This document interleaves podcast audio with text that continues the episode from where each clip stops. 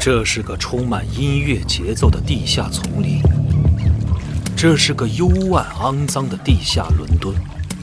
这是一个失落了主宰者的王国，而蜀王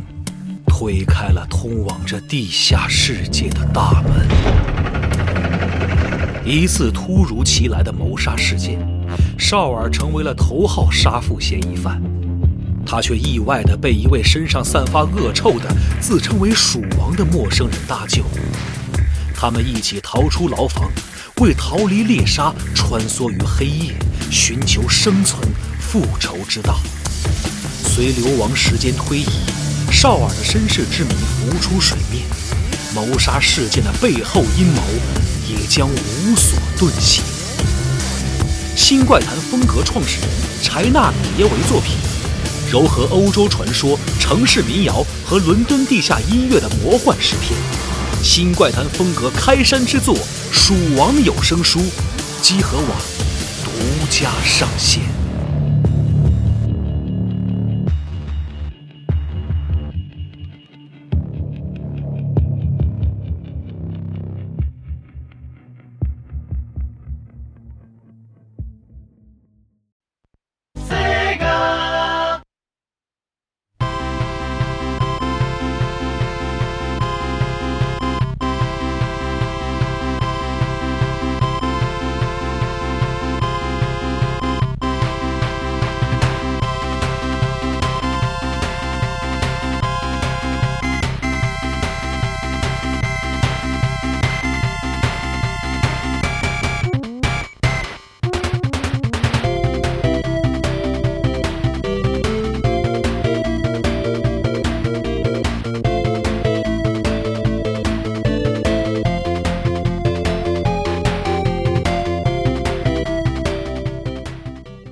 大家好，欢迎收听新一期的加丢 Pro 啊，我是系统部我是老白，大家好，我是龙马。啊，又是我们三个这个非常少见的组合啊。其实哎上一次录这节目的时候，也是给大家讲的这个巧了哎，我也是怀旧准游戏准准备的时候发现，上次咱们仨录的节目也是跟 MD 相关的，是那哎个哎，怒之铁拳的那个节目。对是啊啊，在大家听到这期节目的时候呢，相信啊，应该是在呃，如果不出意外的话，我们的这个吉考斯工业和 MD 联名的这一系列的产品，应该包括衣服、还有包、还有裤嗯子这一些，应该也已经开始卖了。嗯，所以呢，就是我们也想借着这个这一期节目的这个机会，跟大家可能讲一讲关于 MD 的一些故事。是那这里边或许会涉及到品牌，涉及到硬件，或以及涉及到一些软件对哎啊。聊聊历史。对，其实本来呢，我们就是当一个 AD 节目来来准备的。对对对对啊但是我有一个毛病，就是这个准备节目，当我发现有趣容易认真是吧有有趣的内容之后呢，就自己就高兴了，你知道，嗨他了。 他岂止容易认真，他买了好多书，你知道吗？和那个 就是《时空之轮》的节目一样啊，是当时其实当时也是一个小小的配合的节目，然后对就想把内容做得好一点，我就准备这个，然后越准备越发现这个很多扩展的内容啊，也很想跟大家分享，嗯然后那个一期节目就变两期，两期就变变三期啊，啊，龙马有一天晚上兴高采烈给我发了一张截图，我一看全都是原版的，下下单了是 对吧对对对，对全，都是所以原版书。这期节目呢，就是也是啊，就是借着这个劲儿呢，我本来想录一期 M D 的这个复古，但我发现呢，可我我现在很很有意愿啊，把这个节目做成一个小小的系列节目，小系多列做几期。嗯啊从这个 M D 和世嘉的这个历史啊，然后到这个 M D 的主机的这些这个有趣的硬件设备啊，到它上面那些那么多的经典游戏啊，嗯对吧？以及相关的音乐相关的所有这些内容，我觉得如果可能的话，都想跟大家这个聊一聊，分享一下，嗯会是一个很有趣的这样一个小的专题节目。哎对而且在就是集合的文章区也有一个很有意思的现象，就是您啊说，呃，MD 和世家的文章，你可能就是粗看起来没有什么印象，但是它一直有。很多，其实很其实很非常非常多多，啊。沉淀非常非常多。我们曾经专门做过这个十六比特专题嗯啊，主要撰稿人是药夹儿，他写这个就是世家上的老游戏什么的。嗯，嗯，但是其实很多人都在就是世家相关的硬件和 MD 这方面写过很多文章。嗯，哦啊，有兴趣的朋友可以用世家做关键字在集合里查一查。是是是啊，嗯大家也听到这个开场的这个音乐了啊。所以我这个录节目有一点点这个强迫症，就是我特别想找一个就是和这期节目主题特别最相关的那个音乐来做这个游戏的做这个节目的开场音乐。嗯，所以说呢，我们聊 MD 的话呢，你开场音乐不用 Sonic 是完怎么也说不过去的。呃是是，啊但大家听到的这节目就不是 Sonic，一是就是我刚才说的，可能这个不只是一期节目，非得我觉左右互搏一下。 对，啊 我觉得 Sonic 有时候用啊，之后还有节目咱们可以用 Sonic 好。再一个呢，嗯就是今天我想花一点时间呢，聊一聊这个 MD 之前世家的一些小小的历史，以及他们之前在啊家用游戏市场推出过的一些产品。嗯，那其实刚才大家听到这个呢，一可能这个老一点的玩家一听就知道太空哈利，对吧？嗯但其实这不是。它是世嘉在 MD 之前的一个机器叫 Master System 上的一个，就是它因为内置了 FM 音源，所以你如果不插卡的话，开这个机器，它就会出这个 Sega，然后播这个、哦这个这个音乐啊，哦所以是这么一个原因。我这次因为跟历史相关，所以我选了这么一个音乐啊，嗯也是这个给我还自是己有有一段故事。对立个嗯 flag，就是我没用 Sonic，所以我一定要把后边的节目录了，才能才能才能把 Sonic 这个账给人还呃了。你加油啊，你 加油！ 嗯，嗯那今天咱们这期节目从哪儿讲起呢？是从 M D 诞生之前的某一个对对对对混沌时期开始吗？那我们这个话题可以稍微往前多多倒一点儿，啊从这个世嘉这个公司的历史说起。哦世嘉这个公司太值得聊了啊！哦，是吗？天不生世 家，万古如长夜啊！这个聊到后边大家就知道了。好， 可能这个很多人都知道，说世嘉最早其实是个美国企业，对美国公司，哦它叫这个 Standard Games，这是最早它公司的名字。标准游戏对，在一九四零年啊，由三个美国人在夏威夷檀香山成立。嗯 哦。那这个公司呢，在二战之后啊，就改名叫 Service Games。嗯，那顾名思义，Service 嘛，就是一家专门为美军提供娱乐产品的这个厉害哦做这个点唱机啊、老虎机啊这种东西啊，哦就是哦接、娱乐设施对接政府的单子，哦给这个军队配备一些这个军人平时娱乐用的这样的这个这个产品。嗯那后来呢，因为美国颁布了一个法律叫《赌博设备运输法》。所以呢，这个老虎机啊等等这些这类的带有一点赌博性质的设备，在当时美国受到了一定的管制和取缔，哦，嗯，所以他们公司呢就被迫将业务转向日本，啊，然后就、哦对成立了叫 Service Games of Japan，呃，总部总部在东京、嗯啊，而它这个服务对象啊没变，还是为驻日的美军提供嗨呃娱乐产品服务哦啊，还是为美军服务。嗯那后来呢，来到了这个六十年代，呃，Service Games of Japan 啊，他嗯们这个公司进行了业务拆分。其中的这个运营部门啊，成立了一个新公司，叫日本娱乐物产啊；哦制造部门呢，成为了也是一个新公司，叫日本机械制造嗯这样两个公司啊，并且当时呢，他们推出了日本的第一台国产的点唱机产品呃 Sega 一千，嗯也是 Sega 这个名字是从这个机器来的、哦啊，从这个时候开始正式使用。呃，当时还不是公司名字嘛，就是啊他们后来起 Sega 这名字的时候，就想到了我们公司第一台的这个重要的呃国产的这个点唱机产娱品，乐就产是品啊代表着他们公司的一个起步的一个东西，在日本的嗯这个起步，所以他们把这个当做公司的名字，这是后来的事儿。哦嗯那到了一九六四年。当时说那个拆分那两个公司啊，这啊个日本娱乐物产又回头吞并了这个日本机械制造，哦然后呢开始做这个进口的游戏机、街机游戏机的这个业务。六四年的时候，嗯呃，六五年又和当时的这个大卫罗森的罗森公司进嗯行合并，这时候成立的公司就叫 Sega 了。啊，Sega 哦那合并之后呢，他们的业务不仅仅是这个进口了，开始进行了一些这个街机的制造业务，嗯嗯并且呢还推出了第一款啊能够出口到欧美的街机产品，叫潜望镜。这是他们做的第一台这个自己生产的吧哦啊街机的这个产品嗯啊，以及后来这个日本国内最早的这个国产弹珠机啊，都是嗯就是街机呃都是世嘉开始最开始这个能能够制造的啊，嗯很厉害。啊，并且当时他们已经开始了这个线下的这个门店业务，就是在日本已经开启了一些这个娱乐，怎么中国像讲叫电子游艺厅这样的、 这样哦，的这样的这个这个线下店啊，是他们开始开了。确实，直到现在也是啊是对，这是他们最早这个业务的起点。哦，那进入到七十年代之后呢，他们和另一家这也是很早涉足这个电子娱乐产业的这个公司泰东嗯 Title 抬头啊嗯曾经推出过很多这个雅达利这个著名的游戏 Pong 啊的一些山寨机的这样的嗯这个产品啊哦，一直做这种东西，一直到了一九七九年，世嘉收购了当时的一家公司叫 ESCO 贸易。嗯这个原来的 ESCO 贸易的社长中山隼雄嗯成为了新的这个收购之后的这个世嘉公司的代表取缔副社长啊啊，就是说从这个时间点，某种意义上来说呢，也可以认为是这个大卫罗森啊，开始与这个日本很多企业家以中山隼雄为代表的日本企业家开始联手了。嗯他在日本已经这个很多年了嘛，嗯呃，然后那个他们又联合到了当时很多的日本资本，其中最重要的就是大成功创立的这个 CSK 集团。嗯这个 CSK 是什么意思呢？就是 Computer Servers 卡布西基开下，就是 英文和日文这个结合的一啊个。哎，猝不及防这个啊啊，对，然后这个这些日本资本进来之后呢，中山隼雄就成为了新的，咱们日本叫代表取缔社长，就是啊我们语境下常说的总裁吧，是啊，一把手。啊这个大卫罗森呢，就去担任美国分公司的一把手给领导哦人，又回去了啊。，对，然后 C 世嘉呢，就从这个时间点开始，由一家纯的这个外资企业对日本来说，对慢慢的向这个他们国内的日本企业嗯本土国有企业国有资产进行这个转变。哦，这个中山隼雄啊，是一个很有抱负、很有而且很有远见的一个企业家。嗯，他呢对电子游戏这个整个这个门类这个产业有着非常好的这个非常看好，而且他对是公司呢也有非常好的这个远大的愿景。所以他掌舵之后呢，世嘉就不再做以前那些这个山寨型的那些就是哦挣快钱的挣产快钱哎啊产品了，而是秉承着科学技术是第一生产力啊嗯这样的这个原则，那相当行。哎，认为呢世嘉应该将电子娱乐行业。这在我们在这个行业的领先地位进行进一步的扩大，我们不能就是守在这个这个这个以前嗯做的这个成绩上，啊哦一一直就是挣这些快钱。嗯所以，呢，这个不仅仅要成为国内领先，更要成为世界领先的技术型企业。哦，哎，所以呢，就是立下了这样一个原则，就是技术以后将是世嘉这个公司的在世界上的核心竞争力。嗯，所以就开始招兵买马、找这各种这个技术人员啊哦，，哦开始真正潜心的做这个自研业务，嗯研研发一些新的东西，也算是比较有远见，嗯有远见啊哎，这个世嘉经过几年这个潜心研发，也开始就相继出现成果了。比如说呢，在这个一九八二年，他们推出了世界上第一款啊三 D 电子游戏《Sub Rock 三 D》。这个我这里说的这个三 D 啊，不是指的这个咱们 CGI 的这个所谓这个三 D polygon 的这个、这个技术啊，嗯，而是立体影像的意思。说白了就是这个立体图像。嗯哦，啊，当时这个机台机台上呢有一个类似于潜望镜的那么一个东西升在在屏幕前头，玩家玩的时候呢，把眼睛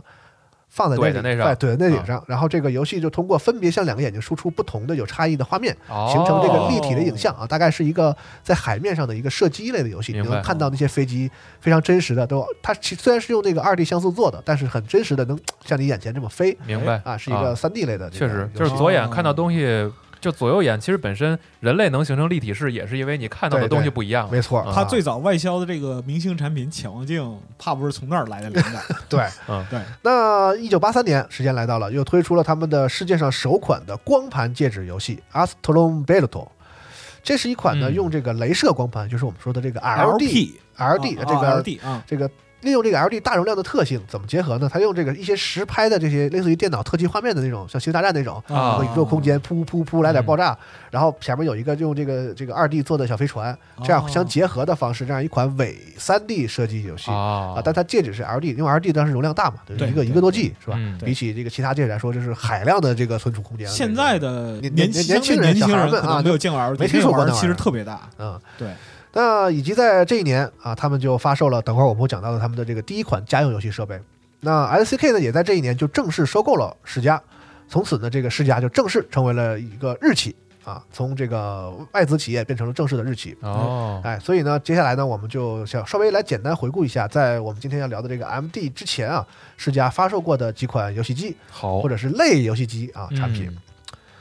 那首先呢，就是上面我们提到的，在一九八三年这一年呢，他们的第一代啊家用游戏机产品啊，其实是两个机型，叫 SC 三千和 SG 一千。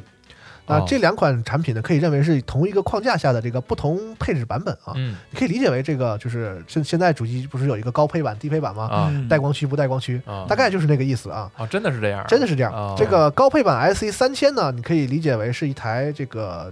呃廉价个人电脑类的产品啊，它的这个机体上就标有这个 personal computer 的这样的字样。嗯 SC 呢就是 Sega Computer 的这个简写哦啊，所以顾名思义呢，这是一款什么机型呢？就是没有配备显示器，可以接在电视上用的廉价游戏个人电脑类的产品。明嗯白。啊，在日本当时有一个说名词叫做 Game Pasocon，就是专门玩、啊玩游戏的玩游这戏的个种人很电脑便宜的电脑类的产品啊。嗯学习机哎，对，对， 这啊个键盘和主机是一体的，嗯和当时这个微软的 MX 啊这样的这个这个形态都比较比较比较类似啊，嗯是当时日本很流行的一种所谓的这个娱乐式个人计算机这样产品的一个一个这样一个形态哎。就是老白刚才说了，和我们后来中国玩家熟悉的这个游学习机这个哎形态非常相像，就是底下键盘上面嗯前面有一块这个主机的区域，本质上没人学习，嗯也都在玩游哎戏。只不过这个卡呀，他们当时是从侧面插进去的哦啊，不是从咱们是从上面嘛。对吧只不过他们没印成龙，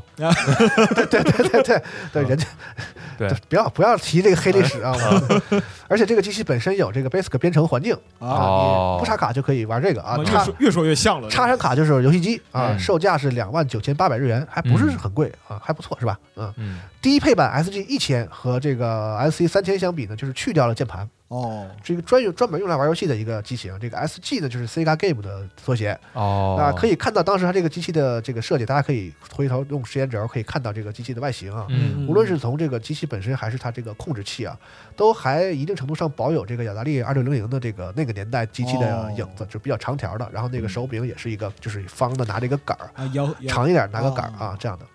那呢，它其实也配有这个单独售卖的这个键盘和其他外设。嗯，你要是买这些外设呢，都连上呢，其实和这个高配的 S E 三千呢能达到同样的功能是一样的啊。这个机器售价呢只要一万五千日元，其实挺便宜的。是啊是是是，这个是挺便宜，对，而且这两个机型呢用的游戏软件呢其实是互相兼容的，其实是哎高配低配的这个区别嘛。嗯用的 CPU 呢都是当时 NEC 生产的这个著名的八位 CPU 啊 Z 八零 A 嗯的一个兼容芯片。哎，只不过他们两个机型的这个频率稍微不一样啊，高配版用的是这个四兆 M 四兆赫兹的这个版本、啊，SG 一千呢是这个三点五八兆赫兹。嗯嗯，哎这个有意思的是呢，这两款机器的发售时间呢，它俩是高配低配嘛，同一天发售，都是在这个一九八三年七月十五号发售。哎，有些朋友朋友可能一下子就觉得哪儿不对啊，没错啊，就是和这个我们著名的 FC 红白机是同一天发售的啊，同一天啊啊，啊，所以这个和 FC 这个这个地位我就不用说了吧，和它相比，这个这两个产品可以可以说是现在都很少有人知道了嘛，是啊嗯说为什么是这个结果呢？所以世嘉当时这个这个第一款家用机产品，这可能也是我一点个人意见，就是显得准备不是很充分。嗯那我们都知道，这个任天堂在研发 FC 的时候啊，就注入了很多的思考和这个他们对于电子游戏这个领域的一些前瞻性的理解，嗯，包括在外形设计上，对吧？包括在成本控制上。嗯这个山内亲自去这个理光给人砍砍砍价、砍砍是芯片价格这个故事，哦也是在这个坊间广为流传嘛。嗯并且他们针对这个电子游戏这个需求啊，进行了定制化的设计，在 FC 这个机型上，嗯嗯在游戏需要的部分呢，我性不游戏不需要的部分呢，这个性能我尽可能的没用的削减；游戏需要的地方呢，我进行一定的强化。嗯，这是他对了对这个游戏功能进行的这个定制化。嗯比如说，这个任天堂呢就放弃了这个 Z 八零 A 这款稍微价格高一点的这个八位芯片，嗯而转而去定了理光的这个 RP 二 A 零三。吧嗯这个考量呢，首先是这个压缩成本，保证我这个机器呢价格够低嗯，它才能够摆脱这个呃电脑类电子产品的这样一个竞争嗯环境，并且它他们进行了定制，就是去除了这个游戏不太用得到的这个芯片中的这个 BCD 编码功能，嗯这个一般是用在这个财会那些功能上。哦哎，啊它是擅长编那个就是特别长的数字明白啊，哦大数字用的。那把这个功能去掉之后呢，他们增加了这个 DAC，也就是这个数字模拟转换器这样的游戏用到的这样的功能嗯，以及这个内存直访等等哦等等这些这个游戏非常有用的这个功能其。实说直白点就是更定制化，更定制化的一个东西啊，其实有些人说是这个什么 RP 二一零三是一个什么，就是呃 FC 用的是一个阉割版，其实不对。它虽然去掉了功能，也增加了一些游戏用得到的功能啊，它是嗯它是定制化的，并且为他们为 FC 呃为这个 FC 呢还增加了一个专用的这个图形这个输出的芯片，也就是现在一个已经消亡了的词儿叫 PPU 嗯嗯啊，专门处理这个图形。可以想到他们对这个游戏的这个用的这个东西还是有一个长远的想法的哎，包括它这个整个这个机体的这个框架和架构，其实和现在的主机很对了。嗯啊，虽然它当时都是用现在来讲就是很低的那种性能的芯片，嗯但当就是我的 CPU 要怎么怎么做，我要专门给游戏配一个专门做图像的这个芯片哦什么啊的。嗯当时他们这个思想都已经有了在 FC 上嗯哎啊，所以说虽然广义上大家都是八位机，但是世嘉这个初代产品啊和人家 FC 一比呢，就是无论是在分辨率上啊，还是在这个发色数上等等啊，都不具有优势。显得很仓促。对啊，所以这个失败是可想而知的，是吧？哎，嗯对任嗯天堂的历史有兴趣的朋友可以听听游戏结束啊。啊，是的是是是是的对。啊那用后来这个世嘉美国总裁啊汤姆卡林斯基的话说啊，就是说这个 SC 三千和 S SG 一千啊，以及它后来的一些产品啊，就是显然是世嘉准备不足，就像是用市面上已经有的一些零件啊，简单进行这个拼装和整合，这样出来的产品，哎所以这个竞争力就比较差，在当时是来说啊，嗯所以这个结果呢，就大家都知道了嘛。相比起这个 FC 这个主机在全球在日本就卖了两千多万台的这个销量嗯，SG 一千呢在日本当时大概只有四十万的这个出货量哦啊，非常可啊怜。嗯差太多了。对，可以说这个世嘉和任天堂这个梁子啊，不是后来结下的，就是 在 FC 他俩分别发售主机当天，这梁子真结下了、啊。那我还是挺好奇的，当时他们为什么选，就是到底是谁候选的这个日子巧了，啊？真的呀，哦巧了了因为当时你想信息没有现在这么发达，就是说提前都预告什么这些都没有，哦就是你有什么东西我要卖，你有什么东西卖，没有谁狙击谁的一个说法。在这之前两家也没有竞争关系，啊所以真的、哦对真的就是在是八三年那个时间确点实，就是大家都要卖，然后所以就就是这个这个因缘际会啊，真的是巧了，万般皆是命，半点不由人，都是命。哎啊，嗯然后呢，在第二年的一九八四年，他嗯们发售了这个 SG 一千二啊。你听，你听这个名字 呢，不呃怎么着啊，这是一八四年，这是然后一九八五年发售的，这是 Sega Mark Three 嗯，那原则上来说呢，可以认为这两个机型都是 SG 一千的这个一定程度的加强版。嗯 SG 一千二的进行了这个默认控制器的升级啊，它哦虽然还是用那样的一个方向杆，但是呢，它造的长方形的样子了，嗯嗯啊跟现在的我们这个手柄的样子呢更接近了一点。这边有两个按钮在啊，啊，做就是就是改了一下控制器，其他的都没变。嗯然后呢，这个售价同样是一万五千日元嗯啊，内部的规格也都没变啊，软件外设全都通用啊。嗯世嘉 Mark 三这个产品的型号呢，其实就是 SG 一千 M 嗯三啊，就说白了还是那玩意儿，就换汤是不换药性能得到了一定程度的提升啊。除了有卡带插槽之外呢，他们还加了一个叫做 Main Card 的这样的一个插口。嗯这个 Main Card 呢，其实就是和那个 PCE 的这个这个 Who Card 和这个微软的这个 B Card 啊，都是这个同一类的产品。就是一种 IC 卡型的这个存存存储介质，我特我哦一直说不好这个词儿，存储啊，存储介质存储介质啊，嗯因为这个卡带在当时有这个造价高，这个体积很大，嗯哦重量也很、哦重量也很明白大，这个明白运输成本比较高啊，等等这样的问题，所以呢，这个名片大小的这个 IC 卡嗯就被人看中了，成为一种这个一定时期内的解决方案。哎啊，但这个 IC 卡有个主要的问题就是容量太小了对呀啊！你像世嘉这个这个这个 MyCard 呢，大概就是三十二 KB，后来有一个扩容的六十四 KB，嗯大概也就这么大。所以说，这个提出这个方案以及认为这个方案可行的人呢，恐怕是没有料想到这个游戏的容量啊，呈这个几何数快速增长的这样一个趋势。因为当时游戏可能就是几 KB，确实是装得下，嗯是的，对。但是只不过呢，可能知道的玩家就是 FC 的后期的游戏已经是几兆几兆的了，对甚至就是游戏很大要加加光芯片，那个加芯片在卡里对对，所以说这个很快就被淘汰了啊。后来这个卡带的成本也下来了，然后软盘、光盘、介质不都出现了嘛？嗯，所以这个东西很快就退出了历史舞台啊，是一个哎过渡性质的，出现过的一阵儿时间的这样一个东西。而且关键是它这样做的话，导致你硬件的一些一些规格都已经规划好了，对，那未来容量上不去，那这个硬件等硬件设计等于就还是要被抛弃掉是的是啊啊，所以就没办法啊。啊，那咱们回头说这个 Mark Mark 三这个机器啊，它依然是这个 S 一千的这个算是小幅度升级版啊是，CPU 呢还是这个 Z 八零 A 啊，不过这嗯个频率稍微提高了一点啊。然后软件呢也是完全兼容的啊，虽然说这个总体性能到了这一代来讲呢，算是小小的超过了 FC 了，嗯但是这个整个机器啊，所谓这个换汤不换药，嗯啊，而且这个连造型上基本上都是和这个 SG 一千二的设计差不多嗯嗯啊，售价呢还是一万五千日元啊嗯，这人也这个加量不加价啊，还还还还可以啊。嗯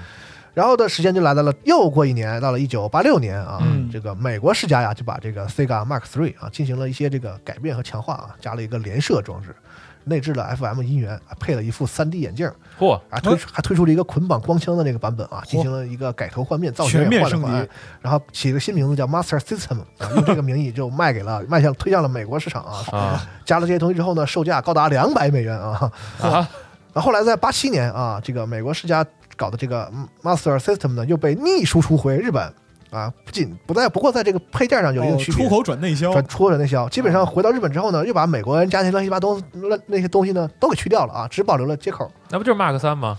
对，听往下说，那 就啊何苦呢？然后又回又回来之后卖给日本。这而且呢，因为这个美版和日版的这个卡带的这个形状还不太一样，哦两边这卡还不通用。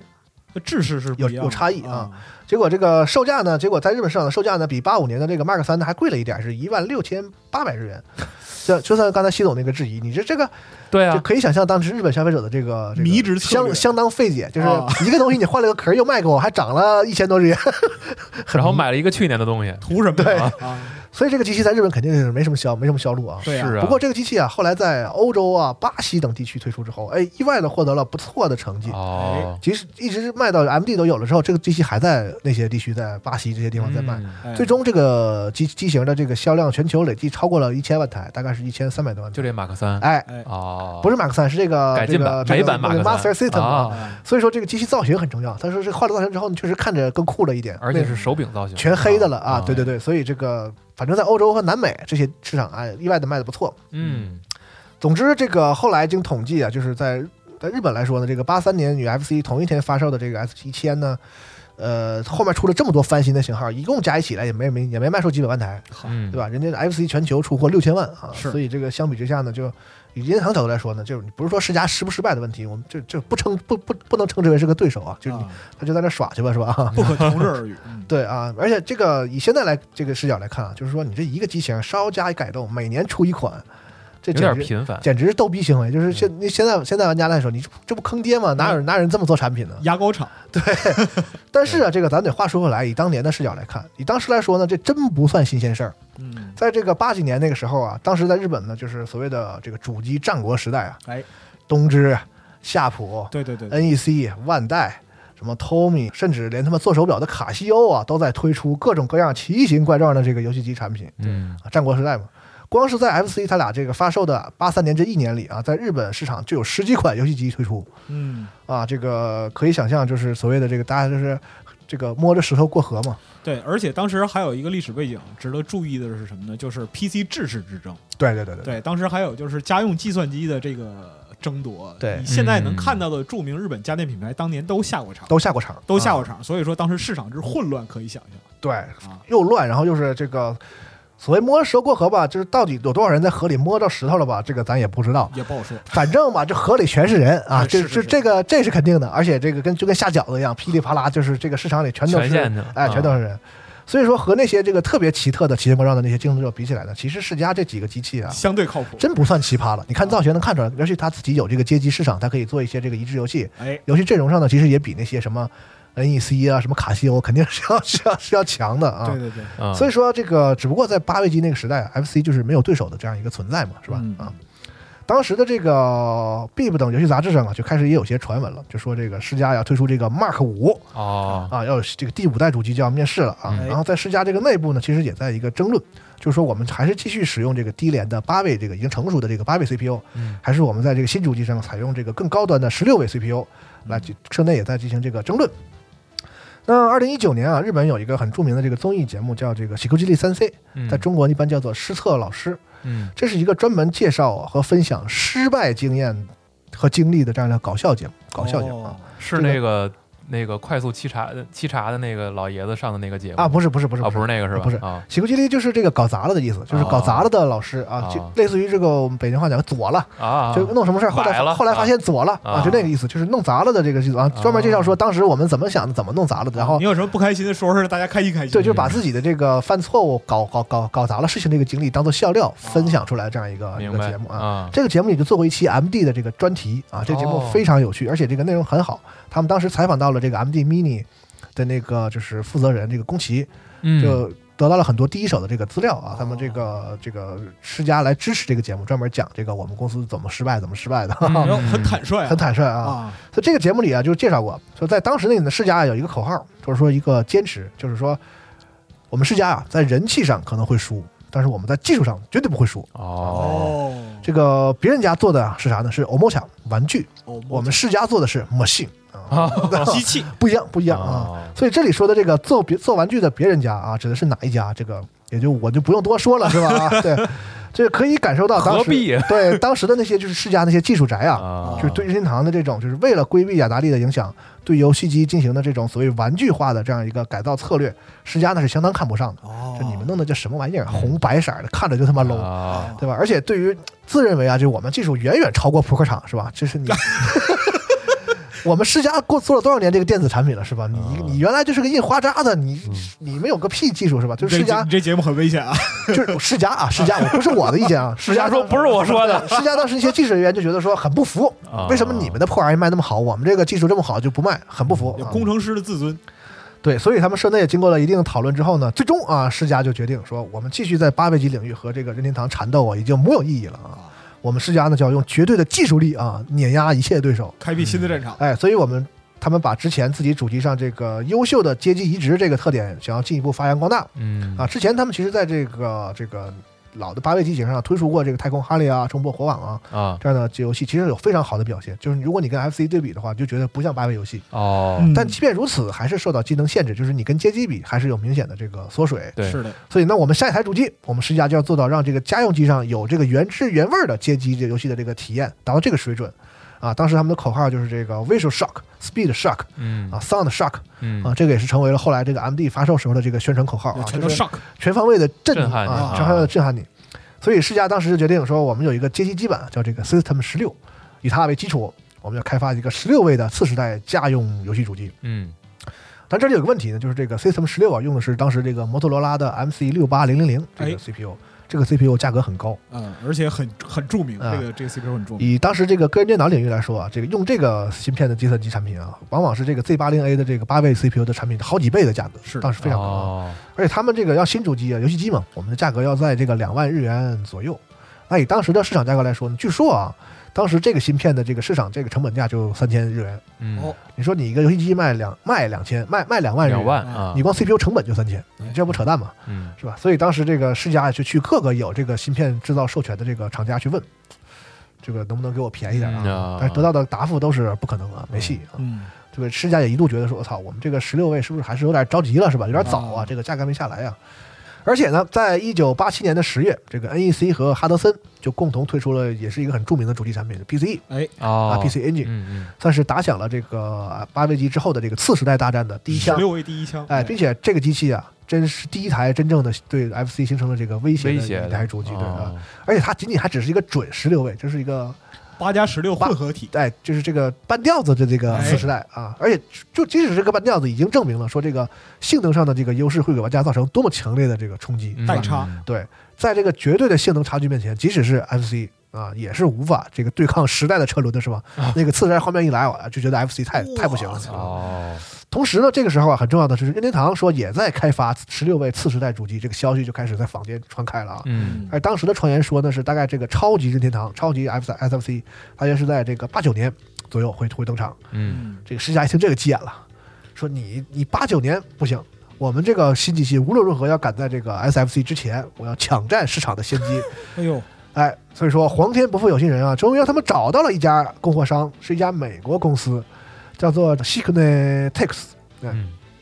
这个时候啊，他们去跟人谈的时候，就发现当时他们在海外销量比较不错的这个 Master System 还就起到作用了。人家一听 Master System，哎，我们知道这个产品，嗯啊说不错啊，跟我们这卖的都不错啊，嗯到美国的也可以。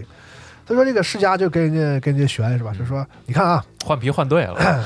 成为我们的供货商啊，就等于说你每年有有这个稳稳稳稳的每年有百万级的这个订单，是不是？哦而且这个世嘉跟人说说，我们一一一批就先给你定个三十万。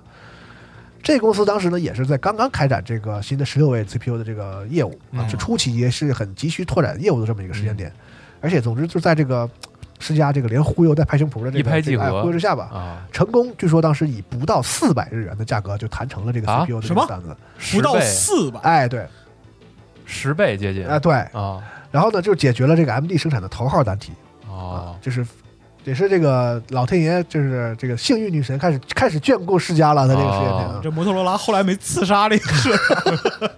当时这个世嘉内部的开发团队啊，士气大振啊，就是啊成了，嗯这 这这么都能行，这这么低的价格拿到了，啊我们将创造出一台怪物机器，是吧？而且在任何领域啊都没有我们这个价位的这个十六位 CPU 的计算机产品，是吧？那可不嘛，哇你这啊我太有个竞核争力心了芯片拿便宜啊，他去导芯片都能赚一笔，是啊，的，对，当时就说说我们买了，哪怕这个机器不行，我们把芯片抠下来再卖，对也、啊 也不赔。啊哈，当然这是开玩笑话啊啊，，也是有底的，这是，嗯哎，面对着这个就是 F S F C 即将到来这个巨大压力啊，他们解决了这个最大的问题，这个 C P U 之后啊，就施加就以就是能快一天就快一天这个方针啊，疯狂的加速推进这个这个后来的这这个个主机项目 M D 啊啊 Mega Drive 这个项目的啊上市。大干快上，最终很快啊，在一九八八年的十月二十九号，世界第一台十六位 C P U 用的这个家用游戏主机啊 Mega Drive 在日本正式发售。这个 M D 啊，除了有这个频率高达七点六兆啊赫兹啊啊十六位 C P U 之外，和他们的这个阶级那个 System 十六一样，同时搭载了他们之前用的这个 Z 八零 A 的作为协处理器，就是有嗯两块 C P U 在这个机器里。这个协处理器呢，专门负责处理声音和这个外部通信的功能。嗯，而且呢，他们后来很快又发售了一个这个外设 Mega Adapter，就是你把那个东西插在 Adapter，啊 adapter 那上插上之后呢，这个用这个 Z 八零作为 CPU，可以兼容他们以前老的 Mark 三的游戏，哦，向下兼容，像兼容啊，那个外设还卖的不贵，大概只有这个四五千日元的样子啊。哦就解决一下可能可能那个初期游戏阵容不足，对吧？你就跟咱们现在主机是一样的。也我这个是向下兼 容，次时代游戏这个阵容不足的时候呢，啊，我用向下兼容来那个缓解一下游戏不足的这样一个问题。两个 CPU 呢，分别有这个六十八 K 啊、六十四 K 和八 K 的这个内存，然后另有六十四 K 的这个 VRAM 显存，哎呦支，厉支害了，支持五百一十二色，同时发送速度六十四。嗯在这个 NTSC 就 N 制的这个支持下，最高分辨率是三二零乘二二四，嗯那隔行的话就是四四八，哎对吧？嗯。这个声音方面呢是 PSG 四声道音源加六声道立体声 FM 音源啊，其中的第六声道可以作为 PCM 音源使用。啊。但是这个其实我也搞得不是很清楚啊。嗯关于音乐这一块呢，回头找仲青跟仲啊或者卿老是师，嗯他们懂的这个专门给你讲这个合呃电子合成器芯片的这部分呢，哎，呃看能不能给大家分享一下嗯啊。这我就不多说了，总之就是很厉害啊。这个确实啊，以当时八八年的这个这个时间点来说，AMD 的这个性能堪称是强劲，是吧？是特别是他们这个十六位的 CPU 啊，所以呢，当时世嘉也将这个十六位 CPU 啊作为这个机器的一个最主要的一个宣传的这个噱头，嗯让这个大大的这个十六比特这个字样啊，就放在这个机器的这个圆的那个卡带插槽那个正中正中间。对啊对对对对对，他们机器这个 Sega 的字样和这个机器的名字边边边啊，嗯就是机器叫什么不重要，你要知道十16位比特啊嗯咔给你糊在这新儿、时代来啊，了，好大大的一个嗯一个一个 logo。啊，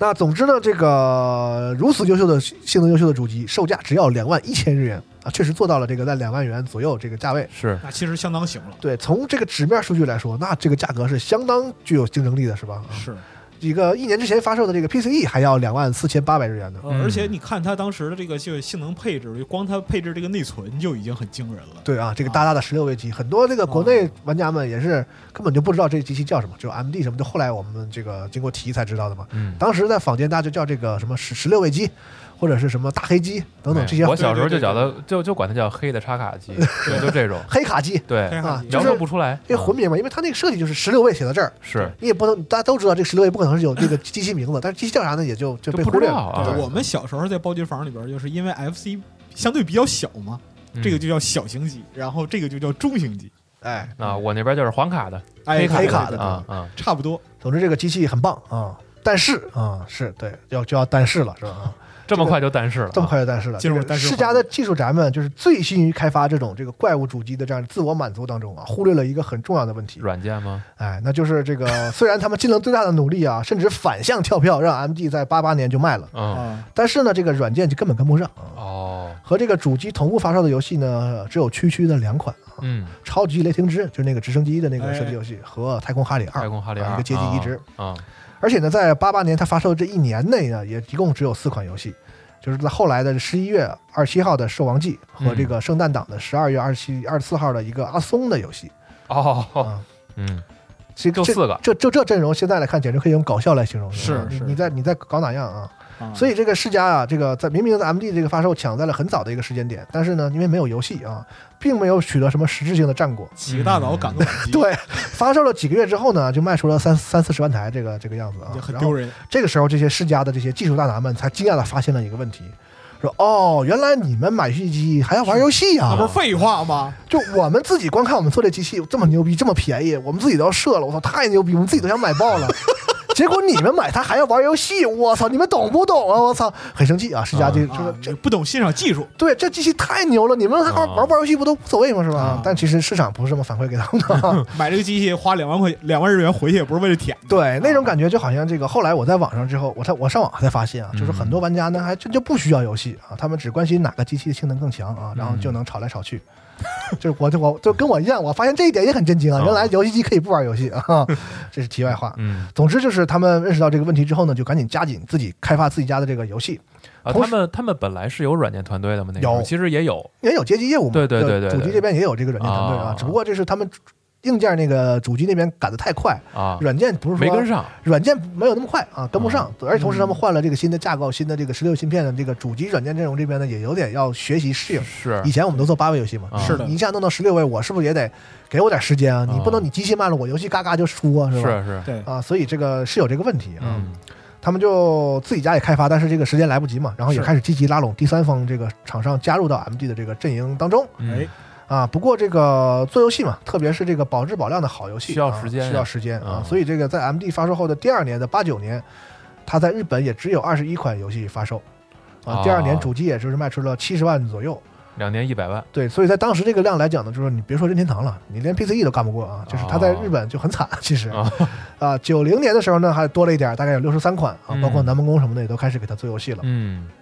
这个在日本其实不甚成功啊，虽然就是老白说的，就是赶了个起了个大早啊，赶了个干嘛晚晚集。集啊，但是呢，哎，正所谓东方不亮，它就西方亮，是吧有？吗既然这个幸运女神已经眷顾了世家，就不会这么轻易的放弃它啊有。Master System 了，对，呃，差不多是这个意思。啊在这一年的这个一九八九年的八月十四号，哎，MT 以这个 Genesis 的名义啊，嗯在美国以一百八十九美元的价格发售。是这个还挺有意思的，就是很多机器在日本地区，嗯，还有当时的北美名字不一样，对甚至造型不一样，包装一样造型不一样嗯啊。但是这个名字只在美国地区使用，哦它这个 MD 的在欧洲啊、南美啊、亚洲市场啊都还是叫 MD, 都是 Mega 啊 Drive 只有美国美国叫这个 Genesis 啊 Genesis 啊，所以说从从它在美国发售呢，其实 MD 的这个传奇才算正式开始，嗯它的故事才开始。这个二零一四年呢，出版过有一本书，叫布莱克 J 哈里斯所著的一本很著名的这个游戏类的这个纪实文学书籍吧，叫做《游戏机大战》啊，世嘉 VS 任天堂改变游戏未来的争霸战啊。哎嗯这个书里头，以及后来很多的这个采访中啊，不同的人都描绘过这样一段这个任天堂和世嘉在美国这个争斗对战的争斗这个历史啊。嗯当时这个、呃任天堂在美国也是跟日本一样如日中天的时候啊，嗯中山隼雄亲自飞到美国，邀请全全球当时全球最大的玩具公司美泰的前 CEO，也就是我刚才提到的这个营销大师约翰卡林斯基嗯出任美国世嘉的总裁，然后来和任天堂进行这个市场争夺的这样一个啊这个很辉煌的故事啊。嗯当时呢，他和美国世家的这个副总裁啊，丰田信夫等等这些一众的这个美国世家成员呢，嗯从这个打通和拓展这个零售渠道，到邀请这个美国本土游戏公司加盟，然后一步一步啊，从这个任天堂只手遮山的这个行业里，自己打出一片江山。这个故事真的很传奇啊！啊，以后我们有机会再详细的讲。好，啊，今天我们简单说一下。首先呢，这个当时美国世家就认识到，说这个包括 FC 在内的这个这些日本人做的这个产品啊，在美国都缺乏比较深度的这个本地化产品啊。首先呢，他们就进行了这么几步：第一步就是要找这个 IP 授权嗯啊，就拿到一些好的这个 IP，跟现在的思路差不多。是当时呢，是他们这个比如说漫威的这个蜘蛛侠和这个 X Man 啊这样的这个角、角色啊 IP 啊拿过来，我做啊游戏。哎，呃，我印象中我第一次见到 MD 上的时候，它上面在跑的一个游戏的是金刚狼。嗯，我这是我第一次见到 MD 和 MD 游戏，嗯那个画面给我非常震惊。那个嗯因为我只玩过 FC 嘛，那时候我第一次看到那个 MD 上的金刚狼的时候呢，我真的是我操，这游戏太牛逼了，太牛，逼了，嗯太牛，一下子被震撼了。而且我我见到的第一个是漫画英雄，呃，而且就那其实个从格啊里来回跳那对个，还啊要说到就是当时的一些趣闻，因为当时从美漫的整体市场角度来讲，正是处于最低谷啊，世家嘉那个漫威也是比较惨嘛，漫威比较惨啊现在牛了是吧？现在啊牛，逼了，对嗯，就当时的这些就是漫画英雄的授权，包括形象啊、故事什么，其实是特别特别便宜，嗯，对无限的便宜，几乎。嗯。那除了这个，迪士尼嘛，当时迪士尼和漫威还不是一家的时候呢啊，迪士尼的 也也卖给世嘉了，对哦，但是在 MD 上有阿拉丁，嗯啊，对对对对，有对狮子王，嗯嗯什么侏罗纪公园，嗯，我还玩过《风中奇缘》。哎，对啊，有是吗《风有中，园》啊，哦有 MD 游戏，还基本上的那而些且公主啊、王子好像出了一大套一大套给他们，啊而且还有大量就是那个米米老鼠本番的，哦，这都什么词儿啊啊啊，啊？就反正挺多的，而且就是有几个米，就是关于米奇的游戏，我印象特别深，就是有一个从就最早的就是开汽船啊，对对对对，那个开始，就是黑白的，然后一直到就是最就是当时游戏发售时候最新的这个就是米老鼠的形 象，嗯这都个有我印象特别深，那个那个游戏挺难的还。嗯，这我估计现在他们这价格要想买的话，价格就就跟当时不一样了吧？那可啊。不，那就它对那太不一样了。现在只有王国之心了，对， 当当时他们还拿到了这些版权，啊是都能啊分别做游戏啊。啊这个除了这些 IP 以外呢，美国更重要的一个一个什么东西呢？就是体育行业非常的这个发达啊嘛，是吧？哎，而且这个体育类游戏啊，在当时就已经是这个游戏市场中的这个半壁江山了，就是棒球体篮球体育类游这戏种非常卖的非常好。哎嗯对吧？他们当时美国世家就花了非常多的钱买这个运动明星的授权来做这个相关的游戏，比如说这个 NFL 这个旧金山四九队的这个四四四十九人队的这个乔蒙塔纳。啊嗯，这个乔蒙塔纳橄榄球在 MD 上有过超过百万的销量，哦包括这个 NBA 马刺队的这个大卫罗宾逊哦，啊，F 1车手这个阿尔顿塞纳，嗯嗯，都有，对，后来不幸逝世的这个塞纳，哦当时是也是也是是有他代言的赛车游戏嗯，啊，所以这个而且最重要的，你明听代言嘛，就不得不提这个 Michael Jackson 的这个 Moonwalker 哎，对， MD 上对吧？就是各种这个明星代言的这个游戏啊，嗯这个《月球漫步》这个是街机和 MD 上都取得了特别牛逼的成果。对对啊，啊你包括这个拳击，嗯什么这个什么美国四大四四四大件嘛，不那个棒球、橄榄嗯球、冰球、啊篮球篮球对啊，什么流行音乐什么这些东西，反正就各种嗯全搞各种全都有各种啊 IP 各种买啊。啊，对，这个是这是这这是一个第一策略，第二个策略就是我们要拉拢本土的第三方。除了这个授权以外呢，这个我们需要美国的厂商也给我们做一些本土的这个游游戏，嗯，啊。当时呢，就是一个最重要的厂商是谁呢？E A 嘛，哎，你到美 你到美国做游戏，你不找 E A 那是、啊那是玩不转的，是吧？来 了，这里有一个非常有趣的故事啊，我就啊劈开说，稍微讲讲这故事。当时这个 E A 的创始人啊，这个特里普霍金斯，嗯他是一个非常看不起主机的人，哼非常看不起游戏主机的人。哦啊，他认为那些这个低性能的这个破机器都是哄小孩的玩具。 ，PC 原教旨主义者哎，啊，并且这个在雅达利完蛋之后啊，当时这个任天堂以任天堂为首的这个日本人把持的这个主机游戏行业，确实非常的霸权和不友好。哦，嗯，就是我给你做游戏，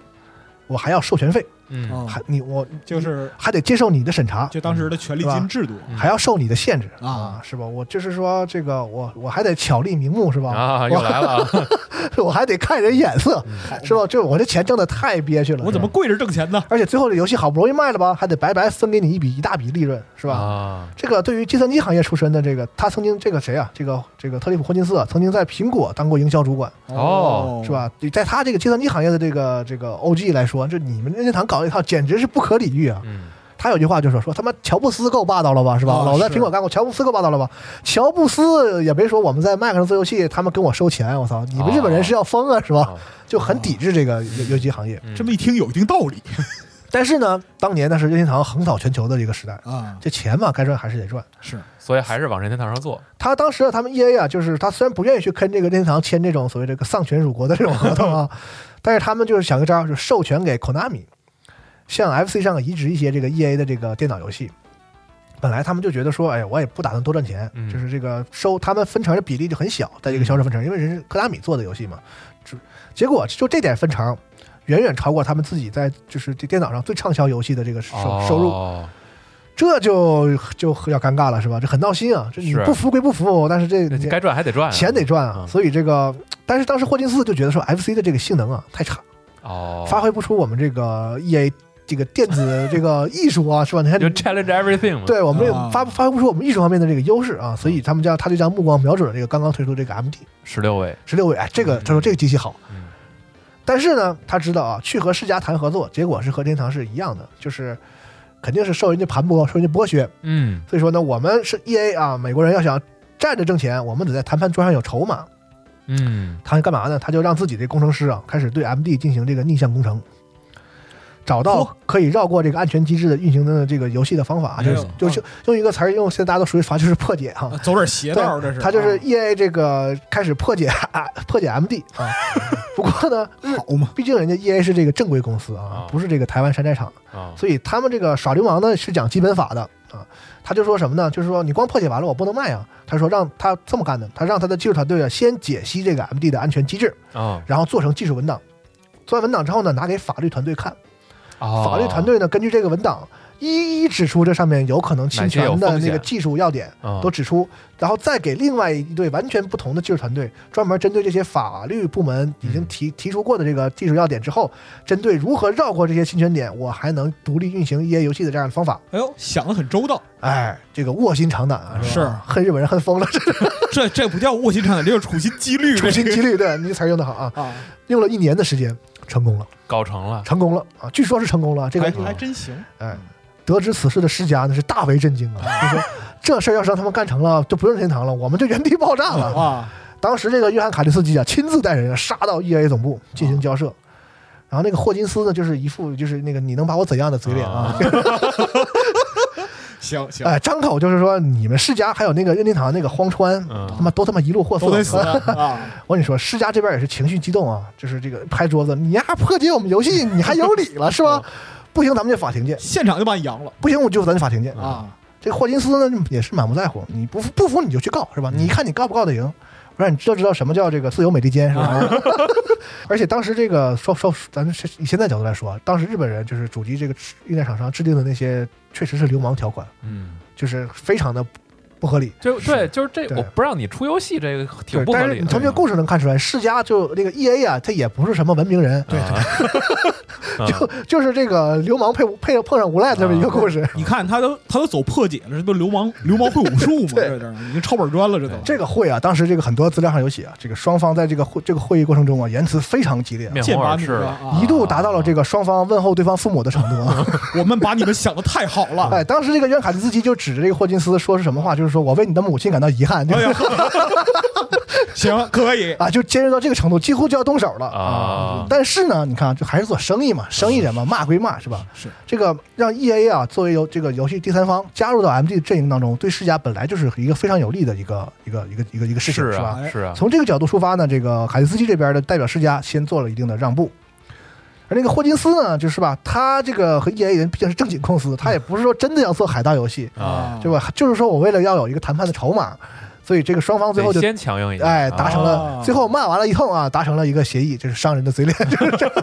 嗯首先啊，这个世家对 EA 采取这个只收取百分之四十权利金的这样一个优惠汇率政策，啊就原来一盘卡世家要扣十美元，这回我只扣四美元。哦，并且允许 EA 每年最多推出十六款游戏哇，啊、而且 EA 可以自己生产卡带，哦，也就是说，世嘉哦本来也在这方面对其他厂商有限制，有限不允许你一有限制它年就出是太多。它也它基本就是跟任天堂定的跟着来规，跟学着来。着那个权力金制度，哎对啊然后呢，这个时候呢，世嘉 EA 那边也有一定妥协，就是答应世嘉帮他们把刚才我提到的这个乔蒙塔纳授权的那个橄榄球游戏也把它做完，因为那个 EA 会做这个，世嘉自己搞不定那橄榄球游戏，嗯，当时他们想外包一家，结果那家是一家 PY 公司把他们坑了。啊然后这个游戏已经公布出去了，然后这根本就没做完，没弄完所以所以就只能把它对，啊做完，然后世嘉呢给他想个啊那个 EA 给他想个招儿，拿他们的麦登橄榄球换个皮，然后改改， 哎呀，这是当年的这些事儿啊，看起来不共戴天，实际上干柴烈火，干柴烈火啊啊，嗯就这样啊，EA 就加入了 MG 的阵营啊，并且为 MG 推出了这个大量的游戏啊，还真是臭味相投，以这个 EA Sports，你想当时这个一年十几款太多了，太太多了，啊但是这个合作是对双方都有很大好处的。是的那，EA 也是卖了游戏，然后在对于 MD 来说呢，这个 EA Sports 为首的这些体育游戏，非法、嗯非法在最早在 MD 上就出了啊，麦登橄榄球嗯啊，这都嗯是百万级的销量的啊游那戏，太爽了，那可，对，而且还有很多在就是当时来说，任天堂这个平台上绝对不允许出现的一些游戏，哎，比如说这个暴力摩托车，哎啊呀，这个这个好，这个好哎，我的邻居都是鬼，啊哎是这种游戏啊。就是这个我个人的话呢，是我在 MD 上还真玩过非法，嗯啊，然后这个后来的这个我还玩过一个 EA 的赛车游戏啊，不是暴力摩托，嗯这个别的游戏，但我现在想不起名字了。反正就是 EA 确实有很多游戏在这个在 MD 上。嗯嗯，那除了这些以外呢，就开始买 IP，嗯第三方。除了这些以外呢，在 MD 的成功，那必须不提到一个1991年的游戏，就是《刺猬索尼克》。嗯啊，是吧？这是一个世嘉当时精心打造的，用来对抗 Mario 的这样一个这个吉祥物一般的这个是角色。因为它快，从设计就是这么一个一个方向和目标目的和定位嗯啊。当时这个中山啊，在公司内进行了征稿，就是他不能公布嘛，嗯公司内啊让这些就是人啊都投稿。哎，最后呢，这个一颗鸡蛋和一个刺猬啊，成为了最后的决赛竞争对手。刺猬我理解，鸡蛋是怎么回事儿 还长腿儿的鸡 蛋、啊。 最后呢，这个快速的刺猬啊，这个方案得到了中山隼雄的钦点，就是这这个这个行啊。嗯这个关于这个索尼克啊还有一个小故事，就是这个美国世家和日本世家当时也是有一番争执，因为你想这个两边这个文化不不太太一致，样啊而，且是世家日本那边都是那些技术宅，是是是，这个心高气傲啊，这个谁的话也不听，这两边矛盾经常出啊。在这个嗯索尼克这上就是，当时这个日本那边给这个美国那边洋洋得意的就展中山给这个他们展示这个美国索尼克啊，嘎嘎嘎这个传真打印过来之后，美国这边一看这个设计，我给出了很多意见，就说你这个要完蛋，我我我我我给你改改啊。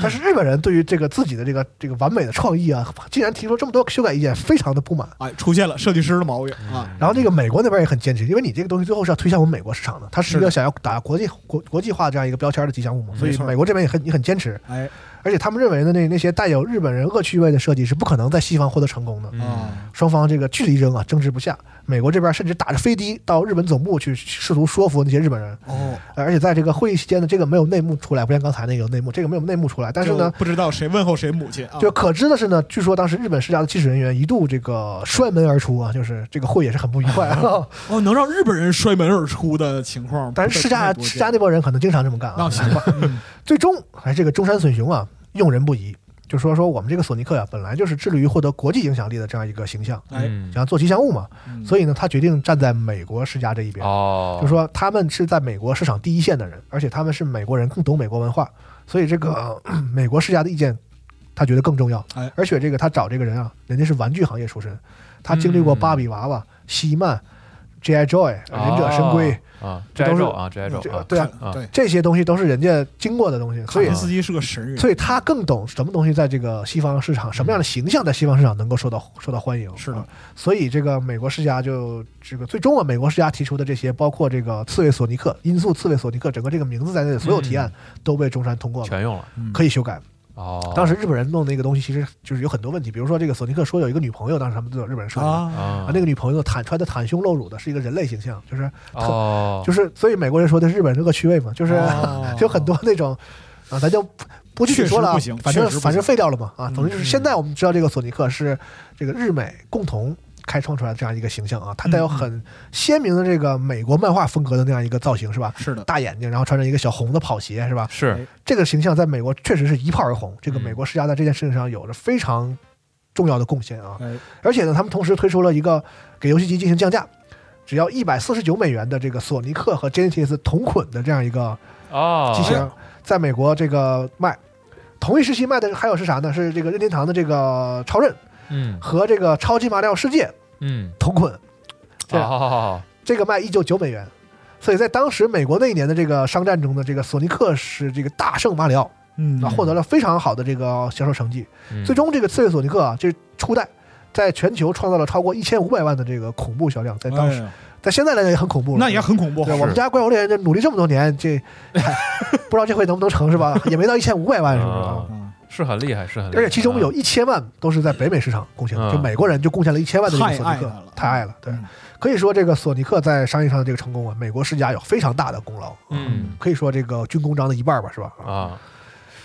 这个当然啊，美国世家这个奋斗史这个事儿，这个非常非常非常多啊。嗯比如这个当时他们和任天堂那个广告预算完全比不了，是吧啊那？是，老白之前节目里也提过，他经常嗯经常在广告策略上出现出一些阴招啊，哎，黑任天堂比如说那个著名的电视广告啊，Genesis does what Nintendo don't，啊啊，啊，是吧？这广告语就是露骨程度是今天是不可想象的。是。是这句话简直就是这个世家牛逼，任天堂傻逼的一个文明说法，是吧？哎，当时， 但在当时的就是广告的环境，因为当时也是美国广告发展最蓬勃的时代嘛，就当时会有就是那个踩着百事可乐去拿可口可乐那样的是电视广告， 对对对，啊都接受，哎，很有趣的一个一都接受个啊一个一个时代，就直接在广告上骂竞争对手啊，就这种对对这种方式。总之啊，通过这个世家，特别是美国世家的这种充满着勇气和挑战精神的这个努力啊，嗯，虽然在日本 MD 只有三百五十八万的这个可怜的销量啊，嗯不要说这个超任了，它连 PCE 的七百五十万的一半都不到，是是在日本是非常惨的 MD 啊。但是在北美，MD 相当长的一段时间保持了这个市场占有率第一的宝座，嗯就是大概在好几年的时间里压着任天堂的机器一头。哦啊，而且在这个九五年初的时候呢，MD 的美国销量就已经突破了两千万台，哦非常牛。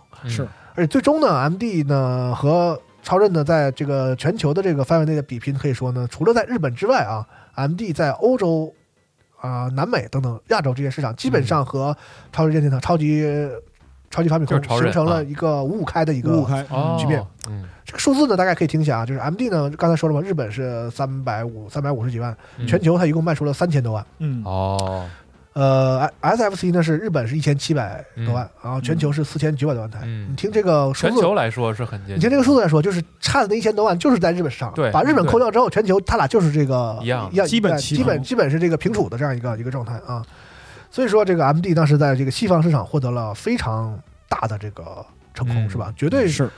可以说是跟超任是这个分庭抗礼的这样一个态势。嗯啊，而且这个是这个通过这个主机呢，世嘉将自己这个世嘉的品牌呢拓展到了全世界，是啊，很重要的一个一个对他们来说，对我觉得对这个游戏行业来说也是很重要的一台主机。嗯那 MD 虽然在初期呢遇到了一些游戏缺乏的这个问题，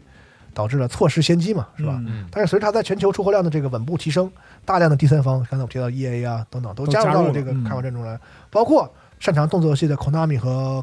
什么卡普空，嗯对后来这个战策略游戏的光荣，嗯乃至他们在这个街机领域的这个竞争对手，像南梦宫啊、泰东、泰东啊嗯，都来给这个 MT 做游戏。嗯，哦而且像这一刚才提到的 EA 为首的一个海外开发商也加入进来哎。所以说，这个世嘉自己也在努力这个弥补软件的不足，像嗯他们后来推出过，你们不是说没有 RPG 吗？我们做这个《梦幻之星》，哎，是吧？什么光明光明与与黑黑暗，什么后来这个习总的那 cos 的那个西光之冷光光之继之承者之啊 啊，都是他们这个在这个这些他们不太擅、不太以前不太多的这个文字类的游戏类的电影里做的一些突破。嗯哎啊，MD 的这个游戏阵容得到了很大的这个充实。嗯 MD 上的这个经典游戏的数量啊，完全不比这个超人上少，是是吧？比如说，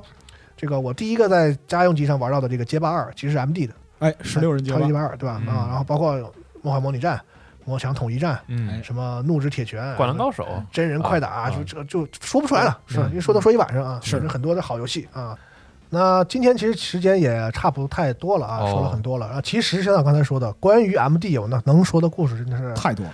这个车载斗量啊。哎，比如说我们上次提到的这个这个呃日本那个综艺节目，嗯，它那期的主要的啥内容呢？它不是咱们讲的内容，它讲的是 M D 上那些就是堪比机器人合体动画一般的那些那个 M D 的那些增增幅的这些外设、外接的那些外设设备。啊，当时全都接完之后呢，就是这个说那那整个这所有设备都加在一起，这个 M D 这个可以这个让你花掉将近二十万日元的这个设备的这个钱啊，是可以全都拼上吗？对，全都拼在一全起都拼啊，有一个名字叫这个 Mega Drive Tava 啊，就是 就是说是哦就是世家地跌乐啊，说高多少厘米？说是那个，如果你是一个十七寸电视，会完全看不见的啊，就是那啊个对对全对全都哇啊全都挡住了。一层接一层的，对哦，重好像是五公斤还是多少啊？其中包括比如说这个价格贵到没天理的这个 Mega CD，嗯就在下边加装一个 CD 光驱，那个我哎对在游戏机的那个包装盒上见过，哎、它是在机器的右下方抠开，对，然后有一个特别长的一个插槽，然后你在底座上接上那个 CD 的不入在口侧边有一个啊，对槽对对对，侧着怼进去，对，哎。对，然后这个还首创了这个物理式 DLC 的这个两段式卡带的《索尼克 三》，就是就先卖一个卡，完啊下边加装一个下面能插、上面能插的这个中间那个上，哦然后再插进去哦。嗯最神奇的是，它是两边都能用，就你不插卡，那个加装那个就是那个槽儿啊是单独能运行的，哦啊然后你把卡插到它上面能 运行，卡插到机器上能运行，特别神奇。嗯包括这个在这个土星啊发售了啊十天之后，啊，还硬要卖的一个 MD 的三十二位升级设备，哎，对对对对对， Super 三十二 X，是啊我记得当年那个那个那个电软还介绍过这个，啊，包括这个你明明那个 CD 机都没卖出去，还硬要蹭卡拉 OK 热度的这啊个叫 Mega CD 卡拉 OK，啊，就是在侧边再加 一个这再个加卡拉 OK 的功放的那个机器，然后啊再接一个麦，那边已经插了 CD 了，这边是这边接别的，啊哦，对接上啊哦，包括这个你它没有任何存储介质哈，一个月会花掉你十几万日元的这个网络外设功能，这个 Mega Modem 你干嘛呀？就是街上可以联网，可以 上网。上网用，对，MD 是可以这个有网络功能的啊。哦不是你等会儿没有任何存储功能，对，就是你下完游戏这个一关机，明天还得重新下啊。好嘛，啊，还有这个，比如说这个毫无整合性啊，只是简单拼装在一起的这个 MD 和 DOS 电脑的整合机，叫做呃 Tela d o l i b 就是一个电脑啊，卖十几万日元啊、就是硬传啊，上这个开关叭一掰，这边是 MD 就可以玩，就插卡玩玩 玩玩这个 MD 音乐啊。啊，包括这个还有什么呢？这个无屏幕携带版的 MD 啊，Mega Jet，就是无屏幕携带哎的，对，就是一个 NS 那个造型，但是啊把屏幕去了，然后中间能插卡 啊。我感觉就是罗马讲到现在已经被就是世家技术宅附身了，你知道 吗？太厉害了，他们这些东西你知道吗？嗯包括这个是吧？你明明这个游戏都没有做明白是啊吧？然后还要推出在九零年大概推出了一个 MD 上的这个网络银行服务，啊叫做这个 Mega Answer，一大套啊，哦啊外带打印机的套装，只要七行七万日元啊，嚯，哎呀，行吧，太棒了啊！啊，太棒了，棒 以极及这了个世界首款动作捕捉游戏控制外设 Sega Activator，就是这个长达一米多啊，动作捕捉呀，就是你有一个圈圈儿，一个、啊这个就是你人站在那个圈儿里，它是一个啊设备是个圈儿，嗯几几边形，然后你站在里头，然后他们是有那个 sensor 传感器、啊向上扫扫你的那个动作嗯，嚯动作，比如这个方向是就是上下左右嘛，啊这边是 A，这边是 B，这边是 C，、哦啊，你通过这个是可哦，以，还有按键对应的就是它不是它没有给你专用游戏啊。啊，不是说像咱们现在的那个，就是动作捕捉啊是不是啊你玩一个什么 Just Dance 什么的，啊它都没有。那个就是当可以当手柄用，火啊你可以用那个用空间用代替体感指令啊来代替指令来玩任何游戏。哎，你用那玩火星英雄可挺过瘾的 啊！就是我手我手舞足蹈啊，我十分期期待，是不是有人能靠这个搞速通啊？啊，可以试试，但这啊个设备不太好找。设备不太好找，嗯不太好找啊。那除了这些这个硬件以外呢，这个 MD 上也有很多非常传奇的故事，比如说这个当年啊，这个被任天堂背刺了，啊明明嗯已经做好了，但是却没有能够发售的这个 MD 上的一款著名的游戏《俄罗斯方块》，哎哦，是有 MD 版的，但当时呢，他们被这个 Game Boy 任天堂的这个策略给给背刺了，版导致权是吗导致版权问题，这个游戏做了，但是不能卖。哦，所以呢，在这个 Mini 发售的时候呢，他们选择了这个特别有纪念意义的游哦戏对对对对，它不是四十款游戏再加二吗？嗯那个二里其中一款就是当年对，没有能够这个见到天日的这个是嗯 MT 版的这个俄罗斯方块，嗯在，他们 mini 版的时候把这个游戏加了进去。哦积怨颇深当时那个俄罗斯那大哥不是还在他们那个宣传视频的一开始就出来说，我给大家宣布布一个事儿，哦说，那个时隔二十五年还是多少年，我嗯我们那个 MT 版的俄罗斯方块终于可以跟大家见面了啊，啊，就是有这么一个一个一个事儿。嗯那包括我之前呢，其实很早前几年前吧，我写过一篇文章，就是关于《午夜陷阱》的那个嗯文章。嗯啊，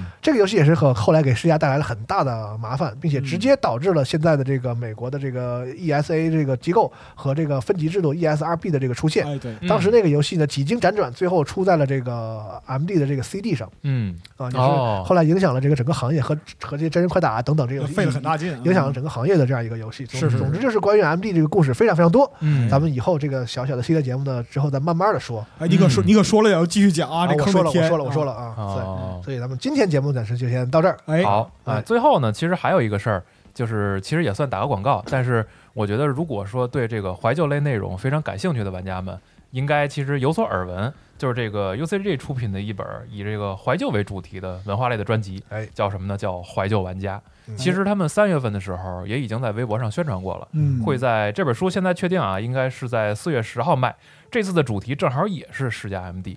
里边就会提到很多的大家耳熟能详的游戏作品。已经第四期了嘛，其实之前三期也陆续有别的主题，比如说曾经的这个 New Geo，还有卡普空，还有光荣的主题。那嗯这次就是落到了世家 MD 上，哎，也里边可能有也会有一些，比如说关于这个主机方面的故事，嗯，有一些经典游戏的分享。哦希望大家这个到时候能关注一下。然后也是推荐玩家们，这购买方式呢是在淘宝上搜索 UCG 商城就能买到。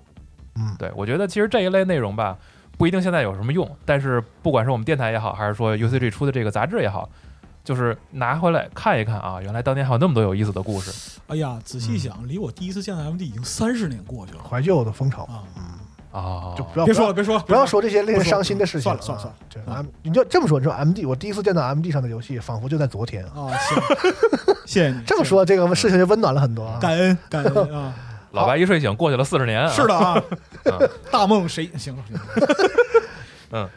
了行，那我们这期节目就先到这儿。哎，好，那咱们下一期再见。哎，好下期再见，各位拜拜拜拜拜。嗯